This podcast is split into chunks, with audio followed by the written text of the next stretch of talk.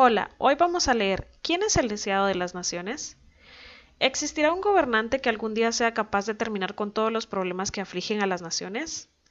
Ante el constante desánimo de millones de ciudadanos en el mundo que no ven sus problemas solucionados y perciben que sus gobernantes no son capaces de resolver la creciente ola de inestabilidad ni que pueden cumplir sus promesas de campaña, se ha generado mucho descontento social en todo el mundo, el que está generando radicalismo y polarización política sin precedentes. Estallidos sociales. La gente ha explotado de rabia en diferentes países. Todos quieren que sus voces se escuchen y no les convence el modo de vida que se les ha vendido. Han nacido los estallidos sociales en muchos países. Nunca antes en la historia de la humanidad ha habido más malestar ciudadano que en estos últimos tiempos. No tan solo hay descontento social, sino también mucha ira contenida marcada por la creciente desigualdad y la pésima distribución de la riqueza. Vivimos en sociedades agitadas por la complejidad de los problemas que afrontan y la incertidumbre que generan sus líderes. Justo cuando se pensaba que para el 2022 las cosas estarían mejor y los gobiernos pensaban que lo peor ya había pasado, el mundo de repente se enciende, una vez más. Hay revueltas sociales en muchos lugares, agitación, violencia, ira y una sensación de impotencia rodea al planeta. Imágenes de calles llenas de manifestantes, ataques incendiarios, pancartas pidiendo justicia e igualdad son las que se proyectan en millones de teléfonos celulares hoy. El descontento mundial es una noticia al alcance de la mano. Los gobiernos tradicionales están siendo derrotados en las elecciones, están siendo reemplazados por nuevos políticos radicales que buscan cambios profundos. Se están produciendo una transformación en la mente de los nuevos lectores, los que buscan desesperadamente que algún gobernante pueda cambiar las cosas definitivamente. El filósofo chileno Gastón Soblet recientemente mencionó que la sociedad contemporánea está obligada a vivir en formas que le son impuestas por una élite de poderosos emprendedores los cuales manejan el mundo. Los estallidos sociales muestran que este modelo de sociedad está llegando a su fin. ¿Por qué existen los malos gobiernos? Un estudio del año 2010 presentado por Darren Acemoglu, profesor del MIT, y Georgi Igorov y Konstantin Sonin, profesores de la Northwestern University, quienes divulgaron los resultados obtenidos en su artículo de investigación Selección política y persistencia de malos gobiernos, realizó la siguiente pregunta. ¿Por qué emergen y persisten gobiernos malos e incompetentes bajo una gran variedad de regímenes políticos distintos? Una de las conclusiones poderosas del estudio menciona que el peor gobierno permanecerá en el poder mientras todos sus miembros prefieran formar parte del actual gobierno en lugar de uno más competente, anticipando que la inclusión de un político de más talento desestabilizaría el sistema por completo. En otras palabras, por increíble que parezca, el sistema político busca la mediocridad en sus gobernantes. En su discurso de aceptación por el premio Templeton al progreso de la religión en el Palacio de Buckingham en Londres en mayo de 1983, Alexander Solzhenitsyn, hablando del problema de gobierno de su país, dijo Hace más de medio siglo, cuando aún todavía era un niño, recuerdo haber oído a varias personas de edad avanzada que ofrecían la siguiente explicación para los grandes desastres que han sucedido en nuestra nación. Los hombres han olvidado a Dios, es por ello que todo esto está pasando.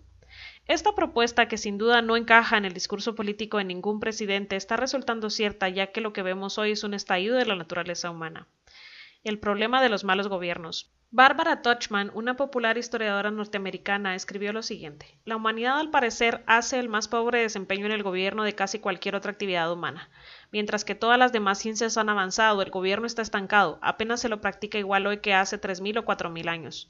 La historia demuestra que el patrón de los malos gobiernos se repite. Nada ha cambiado en miles de años. No hay diferencia en la forma de gobernar. La mayoría de los gobernantes se han corrompido en busca de sus intereses, abandonando a sus electores. La humanidad necesita un nuevo gobierno, el mundo grita por mejores leyes y un liderazgo que sea realmente para el bien común. Un nuevo gobierno mundial. Hoy existe en el fondo del corazón del ser humano una esperanza silente que no se escucha. Es un clamor profundo que como un fuego no se extingue. Es la esperanza y el deseo de muchos de que algún día surja un gobernante justo, recto, equitativo, imparcial y poderoso que vele por los pobres, los débiles, los marginados y establezca la paz social. ¿Se trata esto de un sueño imposible o de una realidad ya muy cercana que colmará los anhelos más profundos de todos los que sufren? Este no es un sueño imposible. La palabra de Dios menciona que pronto habrá un gobernante que estará preparado para dirigir a buen puerto los destinos de este mundo. Dios menciona en su palabra lo siguiente, porque así dice el Eterno de los ejércitos, de aquí a poco yo haré temblar los cielos y la tierra, el mar y la tierra seca, y haré temblar a las naciones, y vendrá el deseado de todas las naciones, y llenaré de gloria esta casa, ha dicho el Eterno de los ejércitos. Ageo 2.6.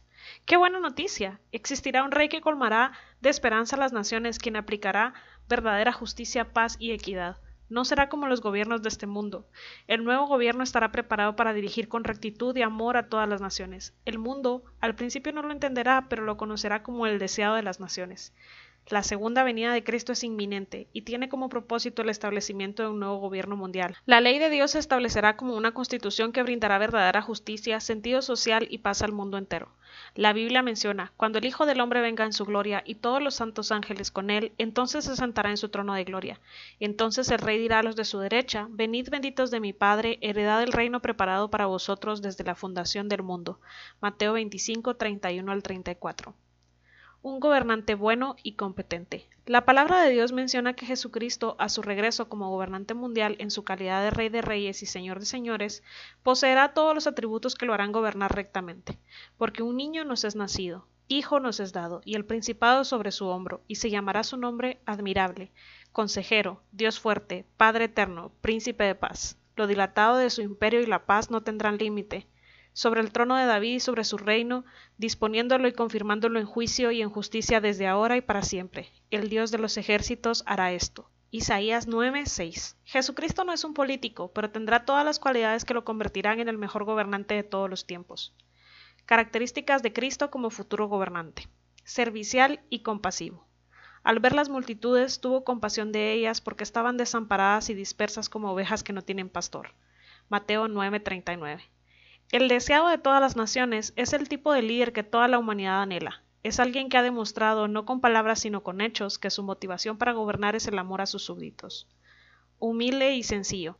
He aquí tu rey vendrá a ti, justo y salvador, humilde. Zacarías 9:9. Jesucristo demostró tener una humildad y sencillez tales que se puso de rodillas y lavó los pies de sus discípulos. Cristo ya ha demostrado y enseñado con hechos cómo se debe servir y tratar a quienes estarán bajo su cuidado. Qué contraste con el orgullo que se les suele subir a la cabeza a los que ascienden al poder. El deseado de todas las naciones va a romper el ciclo de profundo malestar y desasosiego al cual han estado sometidos los pueblos desde los albores de la historia. Justo y perdonador. Para rescatarnos de las consecuencias de nuestros errores y desviaciones y para poder guiarnos por el camino de la paz, Cristo pagó el precio de nuestras transgresiones. Ningún gobernante jamás ha hecho eso. No será ya más la naturaleza humana la causa de tantos pecados y egoísmos codiciosos, mas él herido fue por nuestras rebeliones, molido por nuestros pecados. El castigo de nuestra paz fue sobre él, y por su llaga fuimos nosotros curados. Todos nosotros nos descarriamos como ovejas, cada cual se apartó por su camino, mas el Eterno cargó en él el pecado de todos nosotros.